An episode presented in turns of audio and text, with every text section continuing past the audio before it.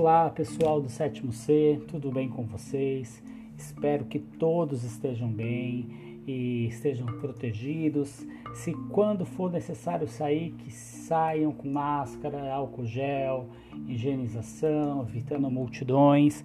Mas se, sempre, se possível, fiquem em casa. Eu sei que não é um período fácil, mas é preciso e eu creio que em breve tudo isso vai passar e possamos estar juntos aí, trabalhando, desenvolvendo e conversando com vocês pessoalmente, tá certo?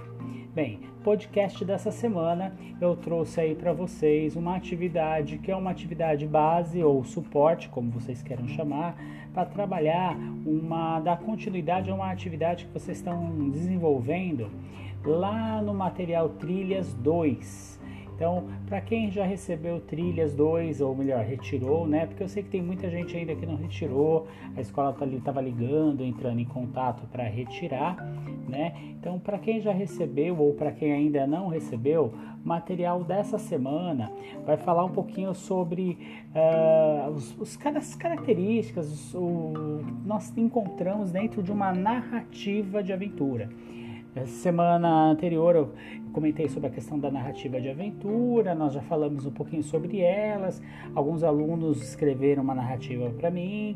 Legal. A partir dessa semana, como eu também vou dar suporte, tentar fazer atividades que sejam paralelas ou bem próximas daquelas que vocês vão encontrar no material do Trilhas, então vou tentar desenvolver essas atividades de modo que possa ajudá-los tá? Então, mas sempre lembrando que vocês podem escrever, tirar dúvida, comentar, fiquem à vontade, por favor. Então, na atividade 1 dessa semana, vocês estarão encontrando um pequeno texto sobre a classificação dos personagens na narrativa. Professor, o que é um protagonista, um antagonista, um, um, um herói secundário? O que é um herói, um personagem histórico, ficcional? Coisas simples, básicas que muitos de nós já sabemos, mas é importante contextualizar. Inclusive, isso vai aparecer de uma maneira um pouco diferente lá no material Trilhas também. Tá? A partir da leitura dessa, desse texto, vocês encontrarão algumas atividades rápidas para serem feitas ao final. Depois vocês vão, irão partir para a atividade 2, que é a leitura do conto e uma, um exercício com, inclusive, produção de texto sobre um conto da Clarice Lispector, chamado Felicidade Clandestina. Muita atenção para esse conto, os detalhes, quem narra, como narra, que personagem que é. Lembre-se, se o personagem está narrando, ele só narra, ele não participa da história, ele é um personagem narrador.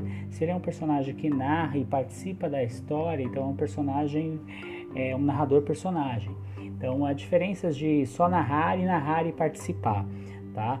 Quero que vocês prestem bem atenção nesse conto, é importante. Ele fala sobre a importância da leitura, do prazer da leitura, é ferramenta fundamental nos dias de hoje, ainda mais em tempos de pandemia.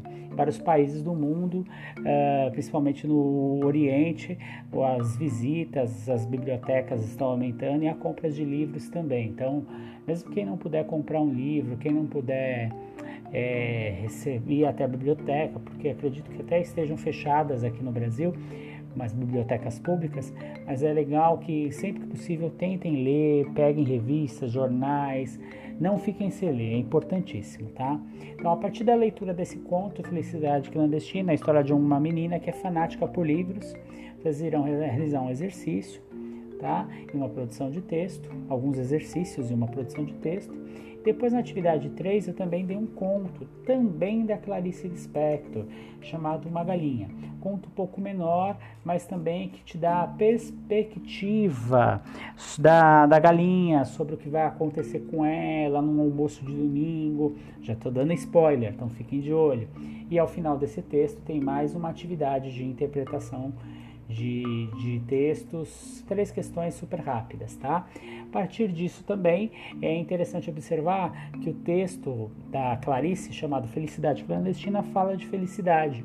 No conto Uma Galinha, uh, um personagem, um, um, menino, um dos personagens que aparece, que é um rapazinho que queria criar galinha, ele também fica, fala de felicidade para ele, de felicidade de maneira diferente da outra menina que gostava de ler mas a partir disso eu trouxe um texto como indicação de leitura, o que é ser feliz para os grandes filósofos do passado e do presente, e também indiquei para vocês leitura, é, audições de canções que falam sobre o tema da felicidade.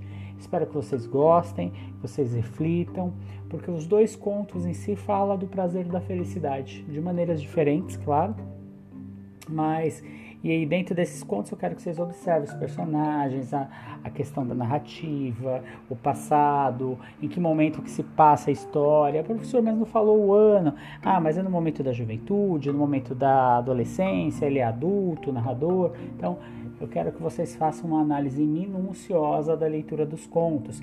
Clarice Lispector, uma autora difícil de ler, então já dou a dica. Leiam bastante leiam pelo menos umas três vezes cada conto, tá certo? Um grande abraço para vocês, até a próxima semana e qualquer dúvida não deixe de me escrever.